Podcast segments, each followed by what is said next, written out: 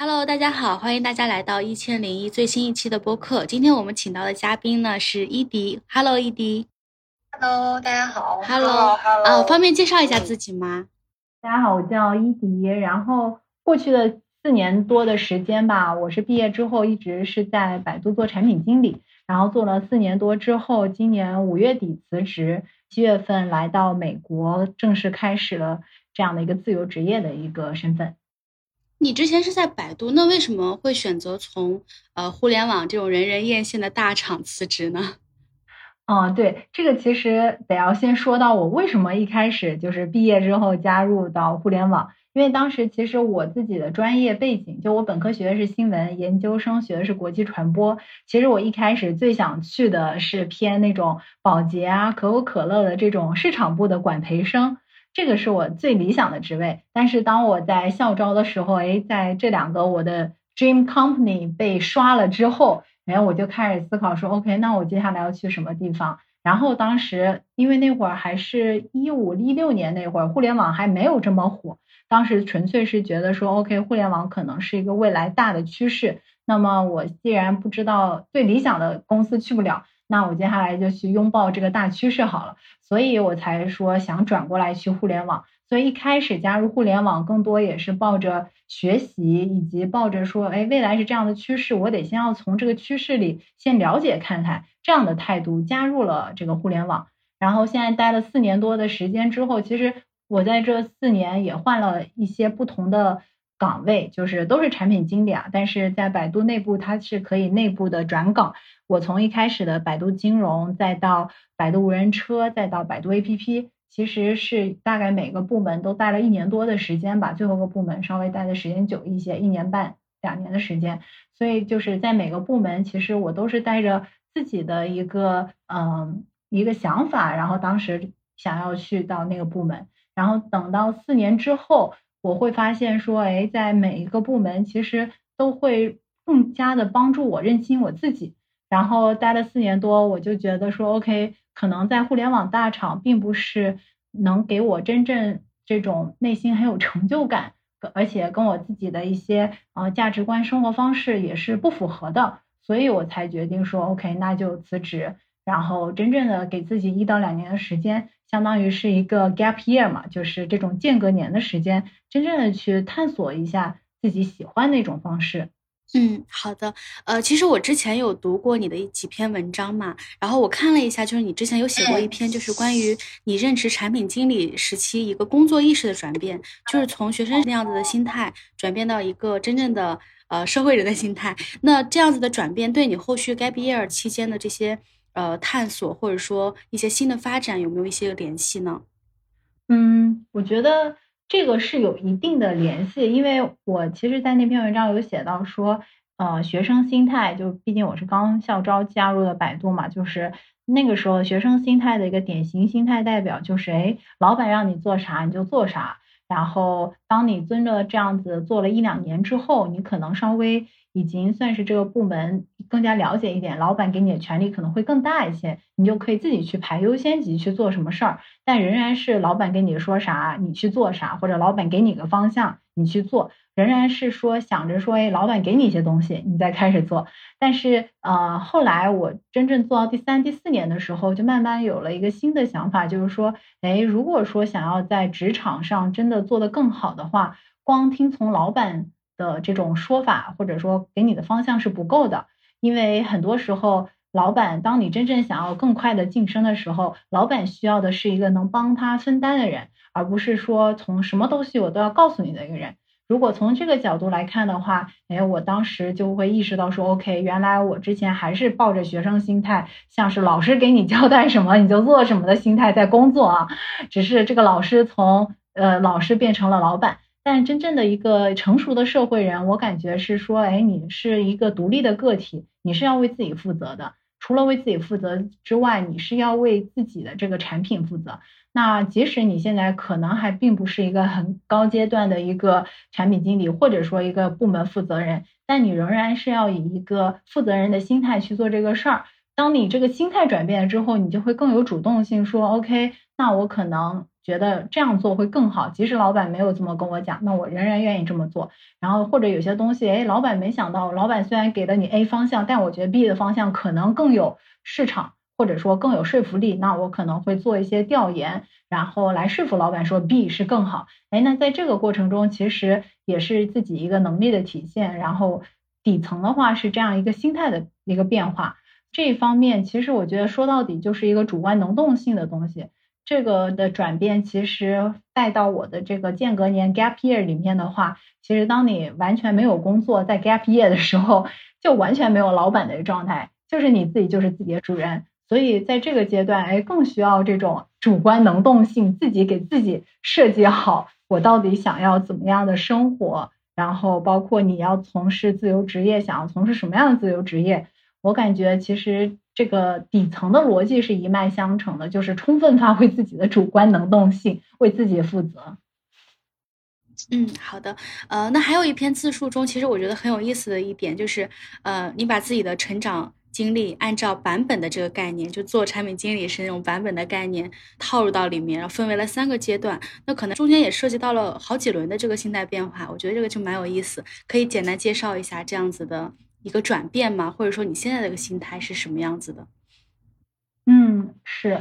就是因为刚刚也有说到，哎，因为我毕竟是做产品经理，还是受到这个产品经理这个思维受的影响，还是有一定的影响。所以，我们平常在做产品的时候，不管是一个无人车的产品，还是百度 APP 这种产品，那它都是一个产品。但是，其实后来慢慢想到，我们自己的人生，或者说我们自己，其实也是一个产品。我们是可以给自己有一些定义。因为我当时是可能一九年那会儿写的这篇文章，一九年、二零二零年那会儿，所以那会儿当我开始思考说，OK，我想要给自己这个产品，我目前已经发布了几个版本了呢？然后我大概回顾了一下，发现哎，那会儿主要是已经有两个版本已经发布了。第一个版本可能就是最最初始版本，这个版本其实就是从小学到高中，然后这个阶段，哎，其实这个版本其实也没什么特别可以做的，其实就是不断的根据上课老师的输入好好学习，然后考出好成绩。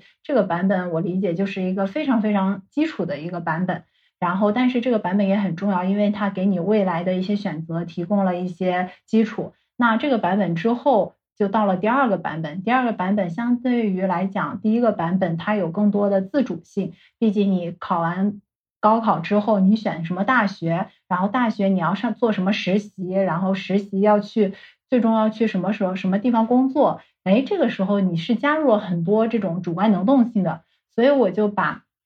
这个阶段就是我的大学选择开始到我的毕业后的前一两年吧，我觉得都是属于这个第二个版本的阶段。就这个版本阶段，更多是加入了一些主观能动性，但是呢，它有点像是说，哎。虽然我好像可以有一些主观能动性了，但是我仍然会受着这种社会大潮流的影响。别人觉得这个好，那我也觉得这个好。别人说，哎，进大厂好，哎，那我也要去大公司。就更多仍仍然容易被这种外界的因素所影响。所以我觉得这个仍然是一个第二版本啊。这个跟第一个版本的区别是，我觉得第一个版本有点像是，哎，有一个目标，同时已经给你。定义好了一条路，那你就走在这条路上就行，就所有人都走着高考这条路哈。然后第二个版本有点像是说，OK，我同样有一个目标，这个目标是社会的一些评价，说哎大厂好或者高薪好这种，哎或者说不一样的这种呃社会条条框框的一些目标，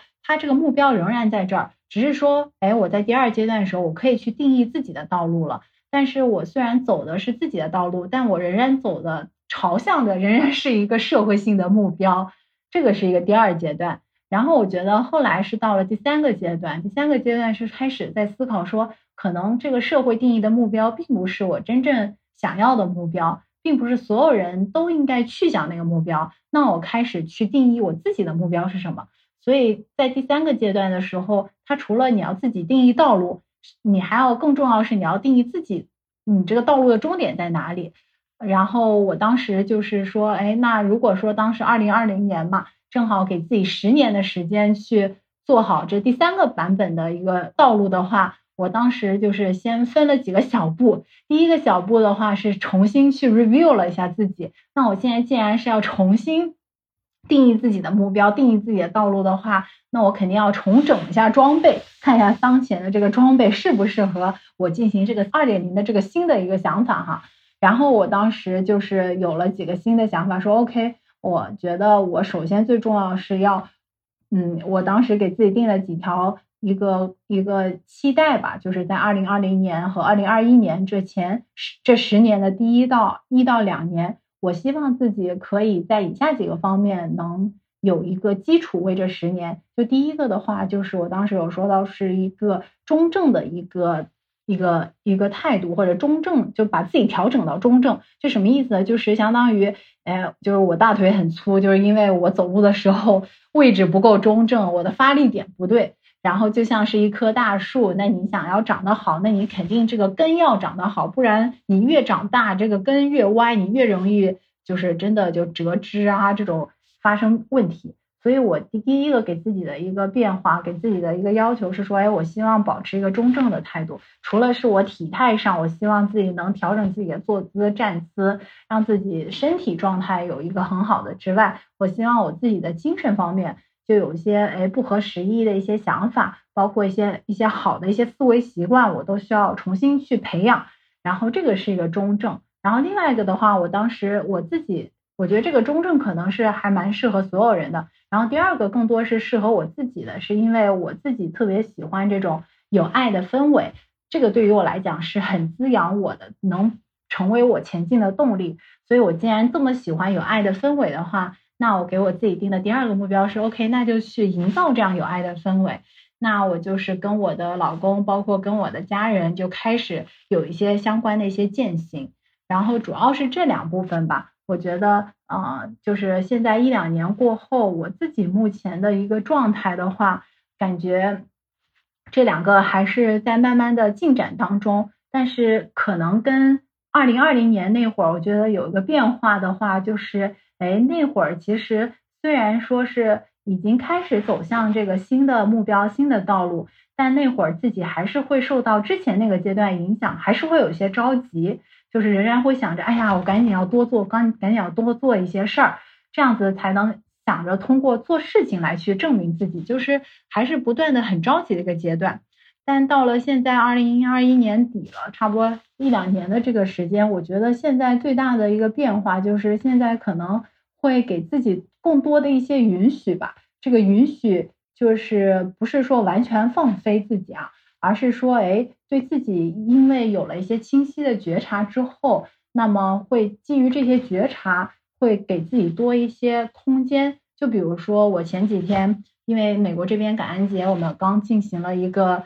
呃，就是 road trip，就是公路驾驶，然后刚回来，然后我其实今天很累，然后我今天很累的时候，如果说按照我往常的话，我肯定还是会逼着我自己做事、做事、做事。但我今天就哎觉察到我今天很累，就是整个人状态不是很好的时候，我现在可能会先停下来，先听从一下自己的声音。这个累到底是因为我自己想偷懒累呢，还是哎真的就是过去一周就是真的哎旅游还蛮累的，让自己累了呢？然后我发现说 OK，那我可能是过去一周真的走太多路了，然后我觉得有点累，所以我会真的听到自己觉得哎身体觉得有点累，有些困，那我就。更多的允许自己说，OK，那我今天下午就就给自己多一些休息时间，而不是说逼着自己做一些不喜欢做的事儿，或者逼着自己做一些什么事情。所以我觉得现在的话会更加的松弛一些。然后如果说就感觉有点像是想要这种舞动着前行，而不是以前的话可能是希望是自己是奔跑着前行，就朝着一个自己定的目标就奔跑着进。但现在的话，更多想要自己更加松弛一点，以一种。这种舞动的姿态，哎，那舞动，因为跳舞的话，你会有些时候需要用力，有些时候需要轻松。那同样的道理，现在就希望自己能更加的以这种舞动的心态，然后去朝着这个目标前进。嗯，真的逻辑非常清晰，我觉得真的是，就是可能。大厂出来之后，就带给的工作习惯，就导致自己对自己的人生规划也都是蛮有意思的。那现在 gap year 这段时间的话，你自己的探索方向是在哪方面呢？嗯，我自己现在就是因为啊，对，像你说的，我这人还是比较逻辑性，即使是我 gap year，但我可能是虽然今年五月份辞职啊，但我从去年就开始准备了，去年就开始探索一些我可能感兴趣的办方向，就包括参加这种 ABC，就是一个国内的一个很有名的一个公益组织，去做一些公益咨询，然后包括上美国的一些课程，然后包括我也开始有学习 life coach。然后这个也是我现在的一个重点吧，就是我从去年从去年五月份学知道有 life coach 之后，我就迫不及待就报了这边课这个课程，然后学了大半年之后，我对我自己有了一些新的觉察，然后我就发现 OK，这简直就是我的理想工作，因为像我之前也有说到，我之前的专业其实是学新闻传播背景的，我一直就很喜欢跟人交流，但是我当时就是觉得不想去做记者。就是因为我当时做一份记者的实习，我发现别人掏心掏肺的跟我说一些东西，我还得要把它写下来，然后写下来的东西不一定都是关于别人好的，有些不好的地方，为了尊重事实，你还是得写下来。那我就进入到一种自我谴责、一种道德审判，就觉得别人就是可能是因为跟我的这种亲近跟我说了一些东西，但我却还要去曝光他们，这种让我就感觉说 OK。当我把这个聊天作为一种工作的途径的话，反而就不纯粹了。所以我就觉得不要去做记者。但是我自己是很享受跟人这种聊天的状态，而且是这种很深层的这种聊天。所以当我知道说有 life coach，那它本身就是通过聊天的形式，而且是这种走得很深的聊天，哎，给别人带来蜕变，那我就觉得简直又符合我的这个理想，呃，或者说又符合我的爱好，同时又能帮到别人。然后还能赚到钱，那简直是我觉得就是我的理想职业。所以我从去年学完之后，我就开始陆陆续续有开始一些练习。然后今年的话是等我辞职来了美国之后，算是现在是全职在做 life coach。嗯。就是其实 life coach 这个概念在国内还是蛮新的，就是但是我听呃你刚刚有介绍自己的这样的工作模式，有点像那种心理咨询师，我可以这样理解吗？或者说呃你是怎样去理解这个概念的？嗯，对，这个其实也是嗯大家常见的一个问题，听上去觉得 life coach 跟心理咨询师很像，但它其实在美国已经发展了二三十年，而且跟心理咨询师有个很明显的一些区别，就它最大的区别是说。那找心理咨询师，这一个是受众不同吧？可能大家找心理咨询师，更大部分是真的说你这个抑郁情绪啊，或者说是就真的是到一个比较严重的地步，你可能会去找心理咨询师。当然也不乏有些人对自己好奇去找也可以，但大部分情况在国内，大家真是比较严重了，你才去找心理咨询师，然后通过。就是帮助你去了解你过去的这个伤痛，或者说帮你揭开过去的一些东西，来让你恢复一个很好的状态。但是找 life coach 的话，它的受众就是咱们普通人。就是举个例子的话，就如果说去找心理咨询师，可能大部分人是从一在一个负十分，如果零分是一个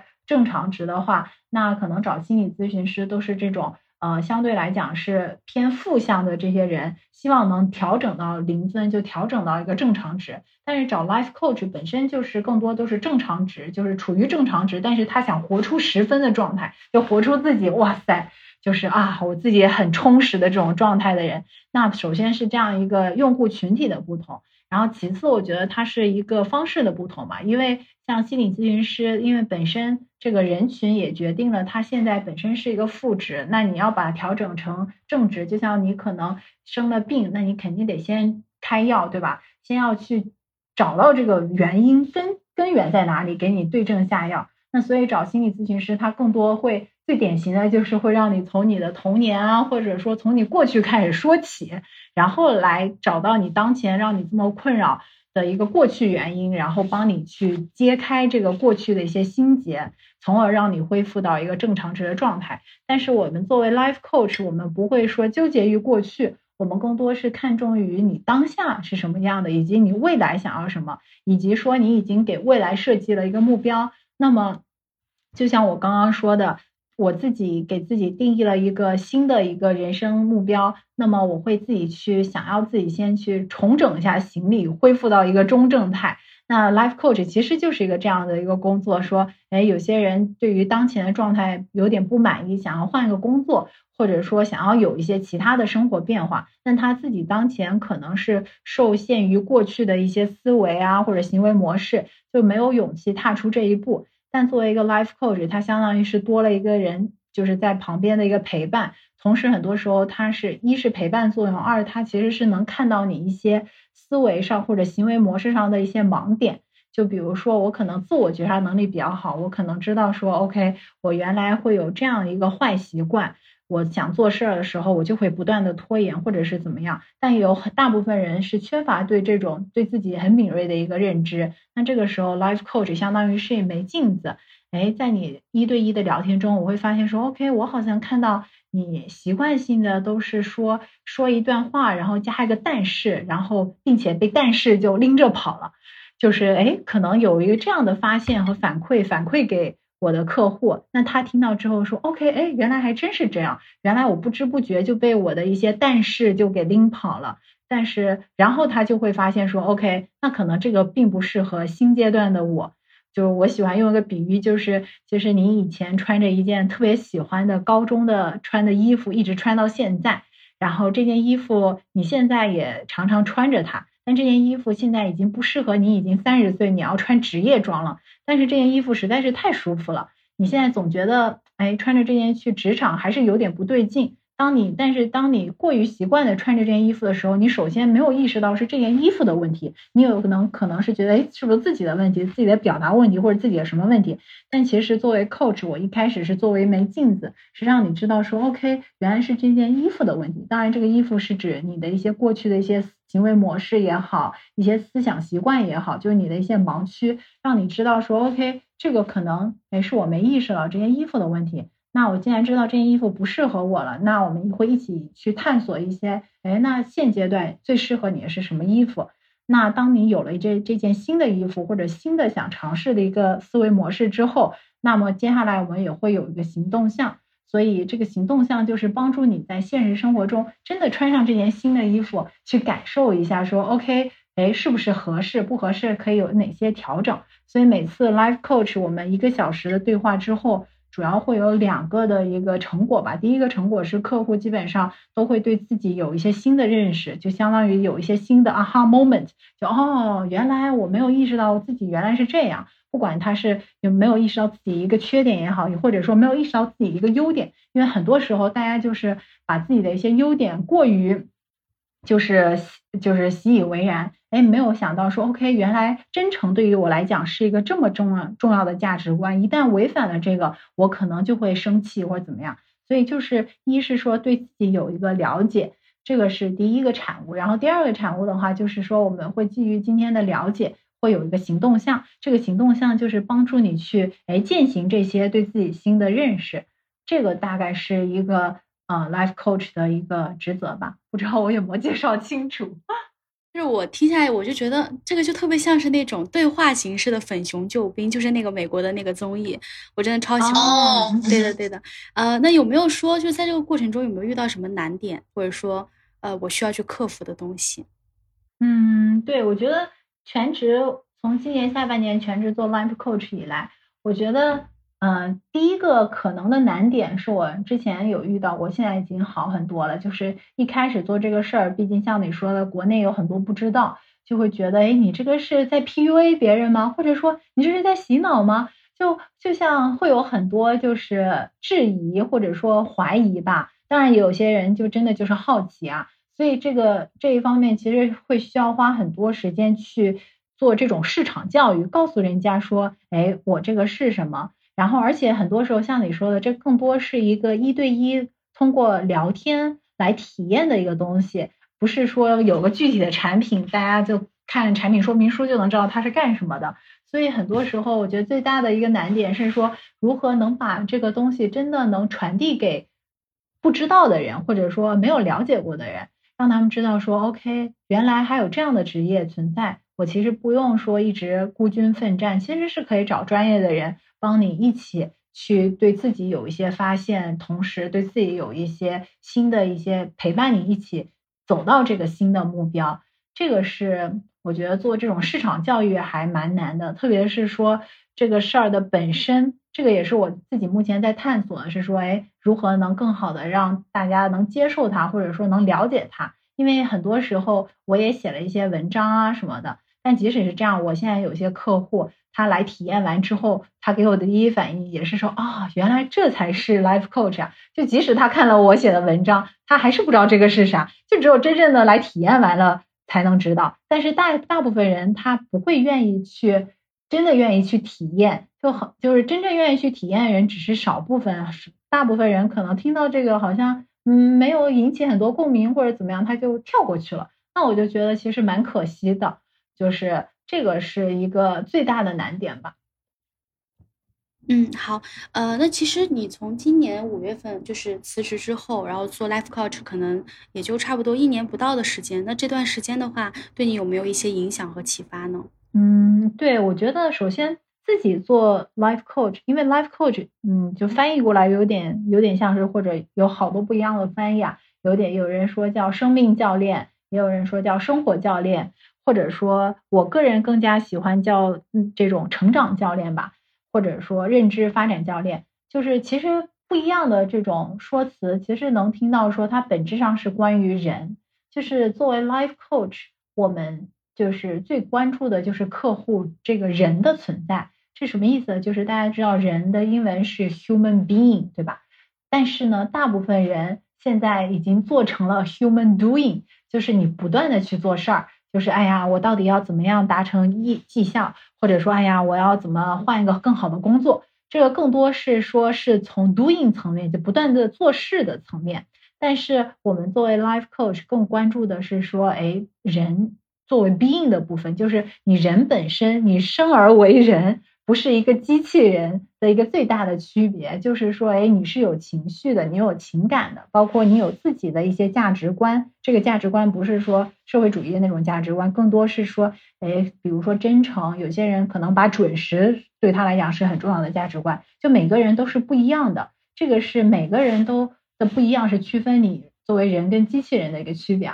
然后，但是这部分其实是在我们过往的教育里很少被。被有被有聊到的一个部分，因为大家都冲着一个目标，就成绩好成绩，其实也是一个 doing 部分的状态。所以说，作为 coach，我不断的去帮助客户更好的找到他自己的 being 状态，或者说去帮客户一起去探索这个 being 状态的时候，哎，其实对于我自己来讲，也是一个很大的一个收获，因为哎，就是看到客户能通过了解自己的。Being 的状态，身为人的这个状态的一个改变，他真的，一旦人的状态变好之后，他的整个行动力啊，各方面都上来了。就当你见证着越来越多这样的变化的时候，我觉得对于我自己来讲，也是一份对人的信任吧，就是或者说真的是一份相信。因为我们这个，因为 life coach 有不同的流派，我们我学习的这个叫 coactive coach，它里面第一个。就是基石吧，就是第一个这个呃前提，它就是哎相信人天生是有创造力的，有资源的，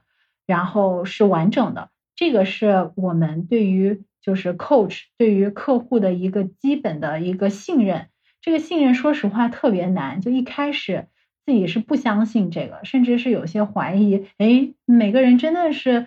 都拥有他的资源吗？就特别是作为一个新手教练啊，我觉得。大家最常犯的一个陷入的一个误区，就是说，哎，我太想帮助这个人了，就像是有个人，就像你有个学弟学妹，或者说弟弟妹妹来找你问你个问题，你特别想把你自己用好，用尽自己的十八般武艺去教他，告诉他，想帮他解决这个问题。但这个前提，如果说你想要帮助他解决问题，前提是你相信，哎，他自己解决不了问题，你才会这么想要帮他，对吧？但是，但这个时候，当你越想帮他的时候，你越努力给他灌输一些东西，他可能越难接受，因为这灌输的都是你的东西。就像我们为什么大家都说，哎呀，这些鸡汤好像都没啥用，那是因为鸡汤是别人成功成功人根据他们的成功经验总结出来的一些东西，对你来讲并不合适。但是，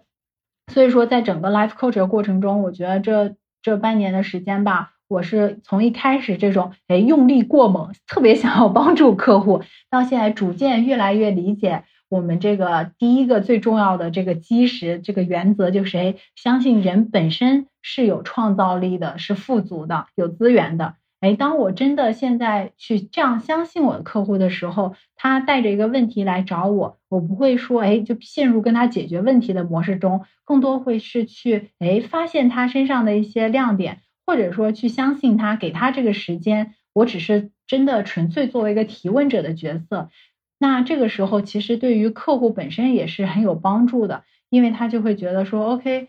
这个时候探索出来的东西是他自己发自内心。自己适合适合他的这种东西，哎，这个其实就是很有力量。所以我觉得这个半年，我觉得最大的一个变化就是，我从可能一开始都不相信每个人是有资源的，到现在就是会说，哎，真的是信任。大家是有这个资源的，因为我有很多客户在几个月之后，从一开始很没有自信啊，怀疑自己，到现在就是哎，觉得自己棒棒的，对，然后做事儿啊，各方面工作也有一些不一样的好的变化的时候，哎，会发现越来越去验证说，OK，每个人真的都是本本具自足的，只是很多时候大家没有这样的一个信任在。所以在整个过程中，我觉得是不断的让我去看见人性的一个美好，不断的去相信人，相信大家自己是一个完整的本具自足的状态。我觉得这个是一个最大的一个一个收获吧。我觉得这个真的是很有意义的一份工作。呃，那我看你这边好像现在是 gap year 期间是异国的状态，对吗？那比如说很多人他 gap year 的时候，他会想着第一步就先逃离我的一个舒适圈。那你觉得呃，地域上的这种改变是他对 gap year 是有帮助吗？嗯，我觉得肯定是有一定的帮助。当然，我并不是说为了去那个。就是因为我个人情况，是因为我自己老公是他一九年二就是那会儿 transfer 就转岗到了美国这边工作，所以说我是那会儿就是想着说，哎，他也正好来了，那正好二零二一年那会儿疫情也挺严重的，美国这边面临着他要呢回国，要呢我来美国。后来想想说，OK，那既然这样的话，我自己是很喜欢新鲜事物的人，所以我愿意说，哎，那我就愿意来美国这边。但是真正来了这儿之后，我觉得是否有帮助？我觉得，呃，还是有一定的帮助，因为毕竟是在整个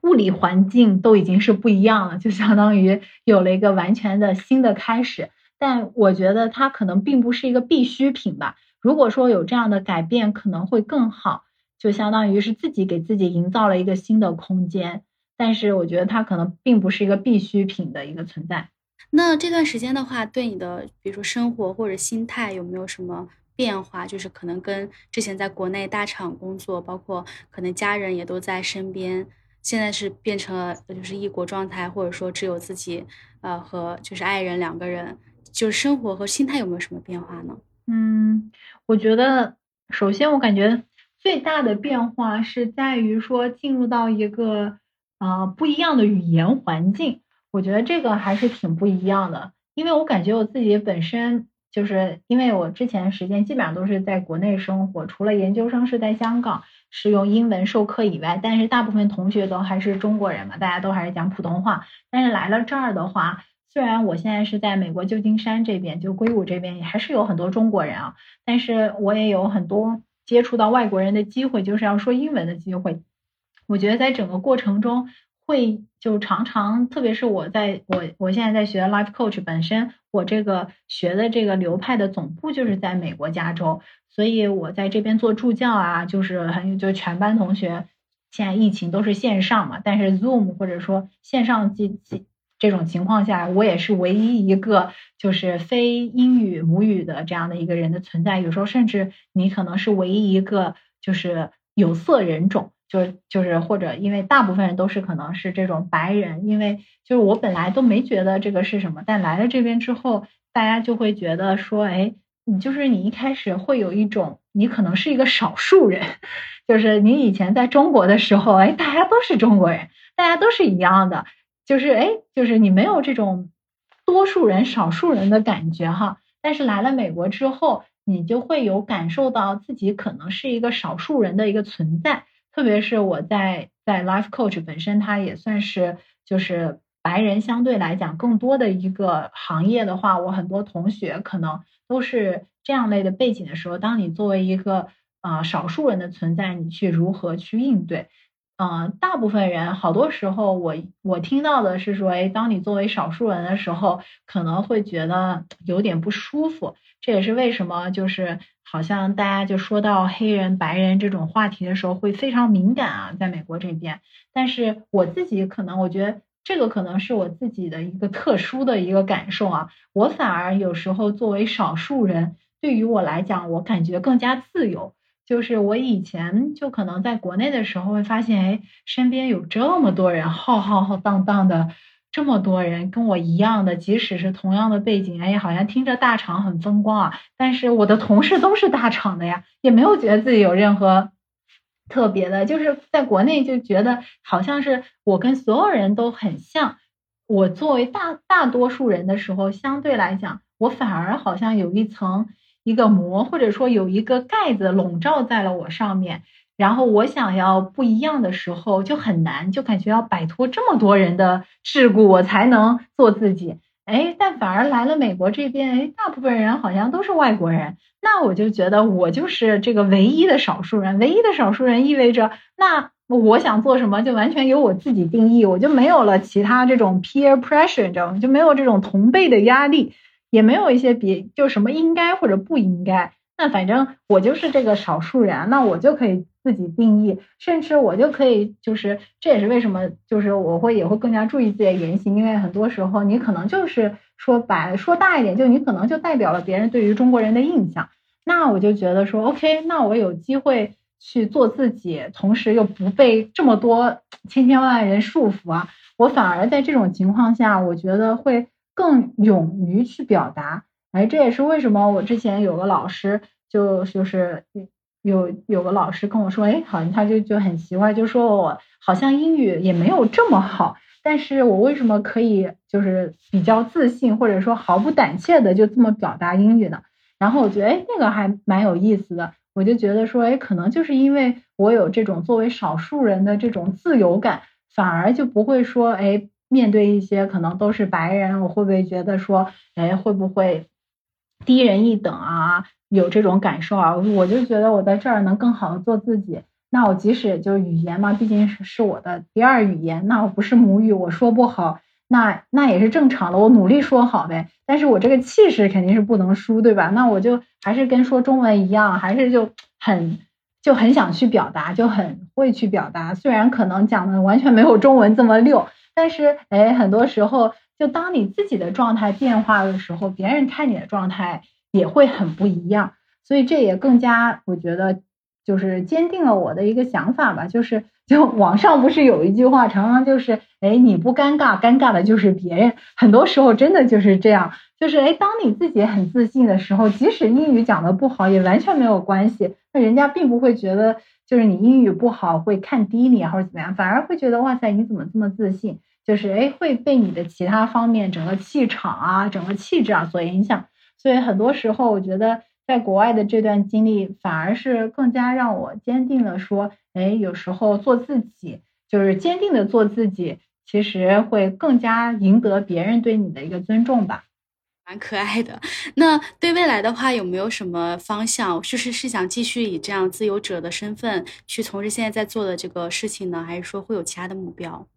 嗯，我自己的话。我就我感觉现在更多的心态是，不知道大家有没有看过一本书叫《沉浮实验》啊？我自己其实就受那本书的影响还挺还挺大的，包括他作者另外的一本书，哎呀，强烈推荐叫《清醒的活》，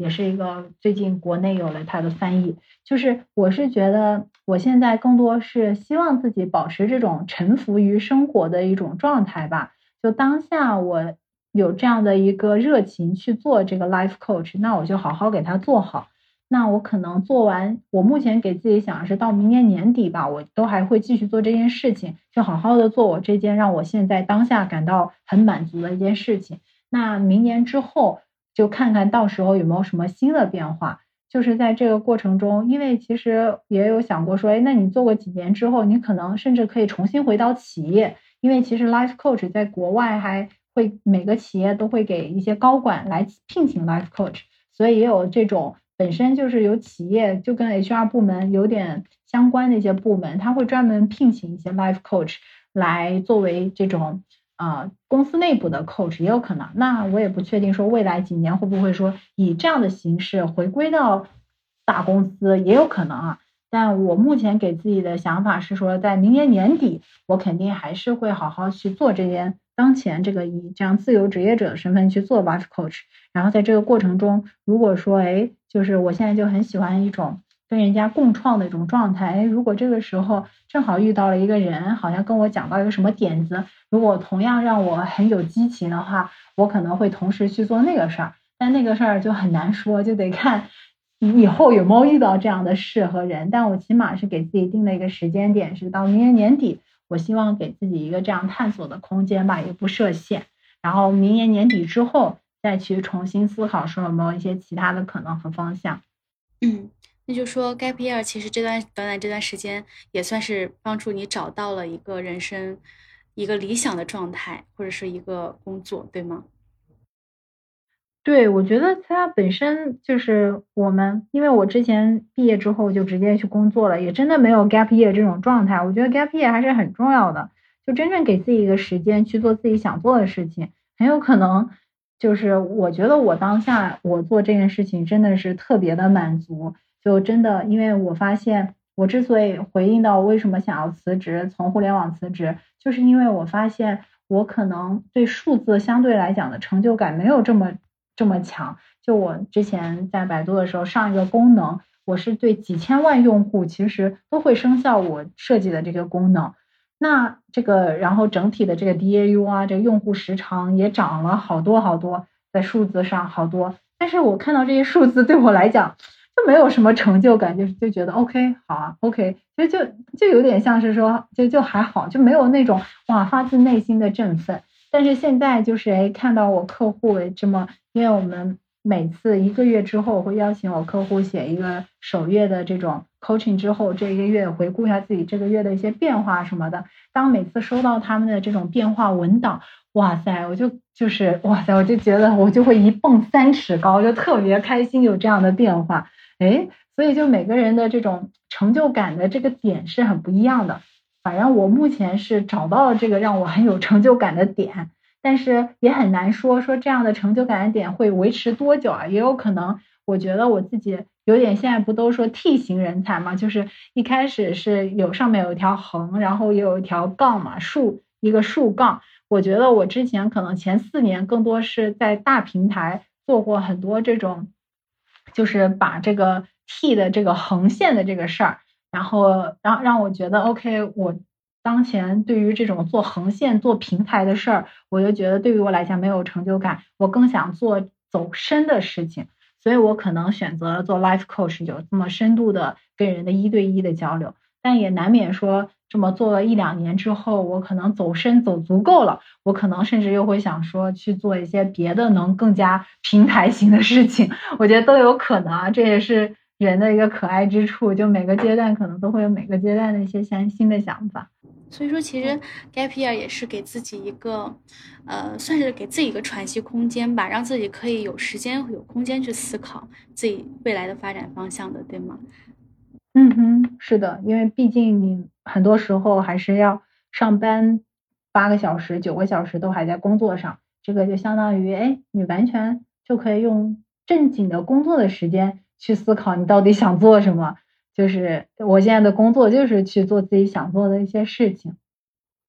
因为我们自己有就六个城市线下活动嘛，其实我们最近的活动主题也是 gap year。然后在我大学毕业的时候，我我觉得我 gap year 只是说我们大学的时候应该是第三年我们有 gap year，但是现在的 gap year 感觉就是说延伸到职场人或者年轻人在工作三到五年之后给自己的一个 career gap year。比如说我工作三到五年之后给自己的一个 self caring gap year。嗯，确实就是你工作了一段时间，你厌恶了这种或者说你之前选择的是你并不说喜欢的工作，然后你给自己一个重新思考的时间，然后可能转行，可能做自由职业。然后我发现其实真的就还挺火爆，就感觉好像很多人最近都在裸辞，有可能是因为疫情的影响，也有可能是经济下行啊，或者互联网确实在裁员的影响。嗯嗯，对，其实还有一个最后一个问题。因为最近我接触的呃，在国内做 life coach 的小伙伴也是挺多的。那你觉得这个 life coach 的，就比如说收入啊，就是变现或者说变现模式，你觉得是可持续的吗？是不是还是像心理咨询师那样，就一小时多少钱那种一对一的？你觉得 life coach 还有什么多元的一些，比如说你的一个收入模式？嗯，本身 life coach 我现在的一个收入模式就跟心理咨询师一样的，就我一个小时多少钱，然后呃，然后我可能会跟我的客户一开始会签六次，就因为很多时候不是说改变一下子发生，那相当于六次之后你可以重新去选择说要不要继续，有可能你的状态已经好了就不需要了，所以它还主要是一对一的收费来形式。那你说未来有没有可能更多的可能性啊？就除了一对一之外，还有一种的话就是呃，还有种就是 to B，就一对一更多是 to C 嘛，就是有个客户直接找我，我来 coach 他付钱。还有一种的话，就像我刚刚说到，你可以跟一些平台类的公公司合作，因为像一些大的公司，特别是国际上一些大公司，它可能会比如说会跟一个呃中介嘛，或者它叫 life coach 的这种。公司合作，就那个公司他会签很多 life coach，然后那比如说一个公司高管他需要呃一一个公司高管需要 coach，那公司会付钱，通过这个平台来给他就是引进一个介绍一个 life coach，所以另外一种变现模式就是跟这样的一些呃平台类的公司合作，这样子相当于我是直接向企业端收费，就不再是个人的收费，这个是一种。还有种的话，还有种就是，当你像我刚刚说的，其实除了一对一的 coach 之外，还有一对多。就你愿意做这种团体型的 coach 的话，哎，那就可能是比如说我有一个 workshop，就我自己一个人带领三四个人进行 coach，然后可能有一些这样的 group coaching 的方式，这个也是可能的。但是啊，所以说它有很还有蛮多的可能性。然后像你说的，哎，国内现在的 coach 也越来越多，所以在这里其实也是想要啊跟听众朋友们认真的说一下，就是哎，很多时候就是他其实跟心理咨询师一样的，就很多时候这个 coach 或者心理咨询师特别讲究这个演员或者说大家彼此的气场是不是合适，就好多人就是哎体验过一次之后就觉得没啥效果，从此就否定了这个行业哈。我觉得这个其实是还蛮可惜的，因为很多时候，嗯，就是大家在找 coach 的时候，最好也是能货比三家哈，因为现在市面上的 coach 也挺多的，就是每个人的状态会不一样。就虽然大家都是 life coach，但是大家的这种 coach 的方式，包括本身。作为人的方式就不一样，就我比较，我可能比较喜欢轻松一些，或者说我喜欢带领着客户闭上眼睛，有一些视觉想象。那有些客户就可能更偏，有些 coach 可能更偏重这种 doing 部分，哎，就跟你直达目标，就帮你理性分析。就每个人的风格会很不一样，然后有时候找到最适合自己，就感觉哎，跟这个 coach 或者跟这个心理咨询师，你觉得？哎，最能真实的做自己，最能感觉到安全感，且最能有启发的，哎，这个才是对的人。所以很多时候也希望大家在寻找 coach 的时候，哎，给自己多一些选择吧。就是如果说这个人，就是因为本身像 life coach 也好，或者心理咨询师也好，一般都会有第一次这个体验 session，就一个体验的这个体验，它相对来讲，要么是免费，要么就是钱会便宜一点的，你就可以去上这样的体验。然后去感受一下自己跟他到底合不合适，然后哎合适再继续，不合适的话大家也就不用彼此浪费时间和金钱。对这个我也深有体会。之前我有个朋友，他给我做了一次算是免费的吧，那种 life coach。我觉得确实就是每个人好像适合的 life coach 不太一样，可能还是得选和自己对味儿的 life coach 会好一点。对，因为本身它就是我们在 coach 过程中讲的最重要是说要跟客户建立一个安全的场域。就你跟我聊天，你会很好的去做自己，很愿意去表达，然后也不会感觉到被评判。因为有些人就感觉到好像跟你说什么 coach 或者说心理咨询跟你说什么，有点感觉到被评判啊。就这些，其实就是这个时候就特别推荐大家相信自己的内心，就感觉到哪里有点不对劲、不舒服，或者说你感觉跟这个 coach 你跟他聊完一次，你一点都不期待跟他聊第二次的时候，哎，那可能就不合适。因为真正合适的就是我的客户那种大家彼此合适，他都会觉得哎呀，哎呀，就是聊完这次就很期待下一次。因为每一次虽然不是说在这个过程中我都是说他好话什么他期待，而是说哎真的跟你说的一些东西是他之前自己没有想过的，他自己愿意去又觉得有用的，你才会有这样的期待。所以这个时候就很需要走心，就看就是哎是不是真的有这种期待感。我觉得可以是一个很简单的一个评判 标准吧。嗯嗯嗯，我记得好像我之前前段时间看了梁梁永安老师的一个言论，他说其实现在年轻人他很知道自己要什么，但是因为现在很多工作压力，包括外界的压力也好，让他达不到那一步，就跨不出去那一步。所以说，我觉得 life coach 他可能相当于就说，呃，是你的一个推手，就帮助你去达成你自己想要的那种生活状态。呃，对对对，因为好多人就是像你刚刚说的，就是大家。即使知道自己要什么，但是毕竟这几十年，大家九零后啊，或者零零后啊，那大家就是还是被过去那一套高考，或者说这种外界给你的这条道路，这个这个对自己影响太深了，就很多时候是有这这样的恐惧在的，或者说其实。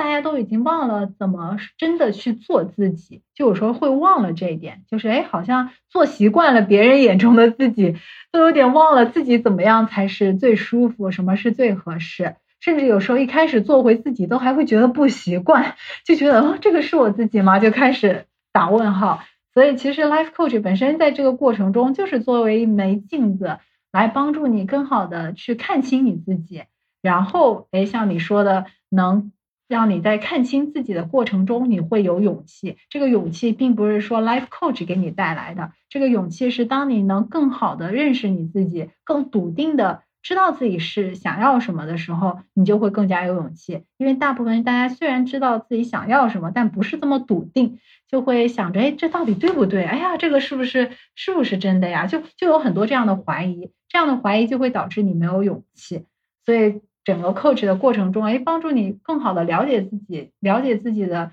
优势，了解自己哎的限制性思维，那你会更好的区分说，哎，什么是自己真正想要的，什么是一些来自外界的一些干扰声音，你就会很好的做好区分，那么你就会更有勇气。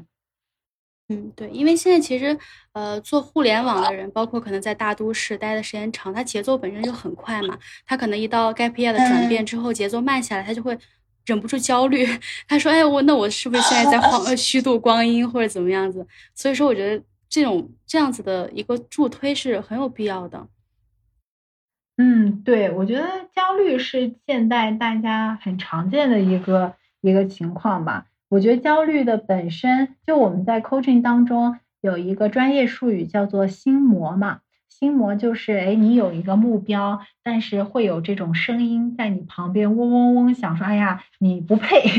或者说，哎呀，你还不够好，或者说，哎呀，凭什么是你啊？或者就是各种这种，哎呀，我还不够，我还要更多，就这种，其实我们会把它通称为这种心魔，有点像是背景噪音，它其实会把你，你想要冲向一个目标，这个这个心魔的声音就会把你往后拽。然后这个其实大部分人现在听到这样的声音，他首先无法去识别这个是我自己的心魔的声音，他有时候就以为这个是就是自己。就比如说，哎呀，可能习惯性有些人身边人好像都没有给他很多正向鼓励，就跟他说，哎呀，好像你这个做的，你这个能力你确定可以吗？我能力到底行不行啊？你这能力你确定你自己出来能做得成吗？就这些声音。就是其实很多时候，大家就真的就误以为这个就是自己的声音，就真的觉得哎呀我自己不行。但其实很多时候你仔细去分别，这个可能只是心魔的声音，只是说哎来自外界的一些评判，但并不是属于你自己。所以很多时候我们本身在做 life coach 的过程当中，是帮你去区分说，OK，这个可能是心魔的声音，这个声音，哎，来自于哪儿？是谁谁对你造成这样的影响？哎，那这些真的是你自己认可的吗？发自内心认可的吗？然后你可能说，OK，原来这个可能只是我心魔。那当你把自己这种负面的声音，把它区分出来，有觉察的知道说，OK，这并不代表我自己，这个可能是外界的声音。当你有这样的一个区分的时候，哎，其实焦虑就会舒缓很多，因为焦虑很多时候是来自于自己觉得自己还不够，就觉得自己还要更多，但这些就是很大部分程度是来自于这种心魔的声音。很多人觉得说 gap year 很简单，就是我一个决定的事情。但是其实你在找到自己的过程中，其实也是需要克服自己很多的一些原始的状态的。好的，那今天谢谢一迪 给我们分享了这么多的那个呃这么好的建议。那小杨还有这边有什么需要补充的吗？嗯，没有了，没有了。嗯，好，那今天谢谢谢一迪，那我们的播客就到此结束了。好，再见。好，好，好，谢谢。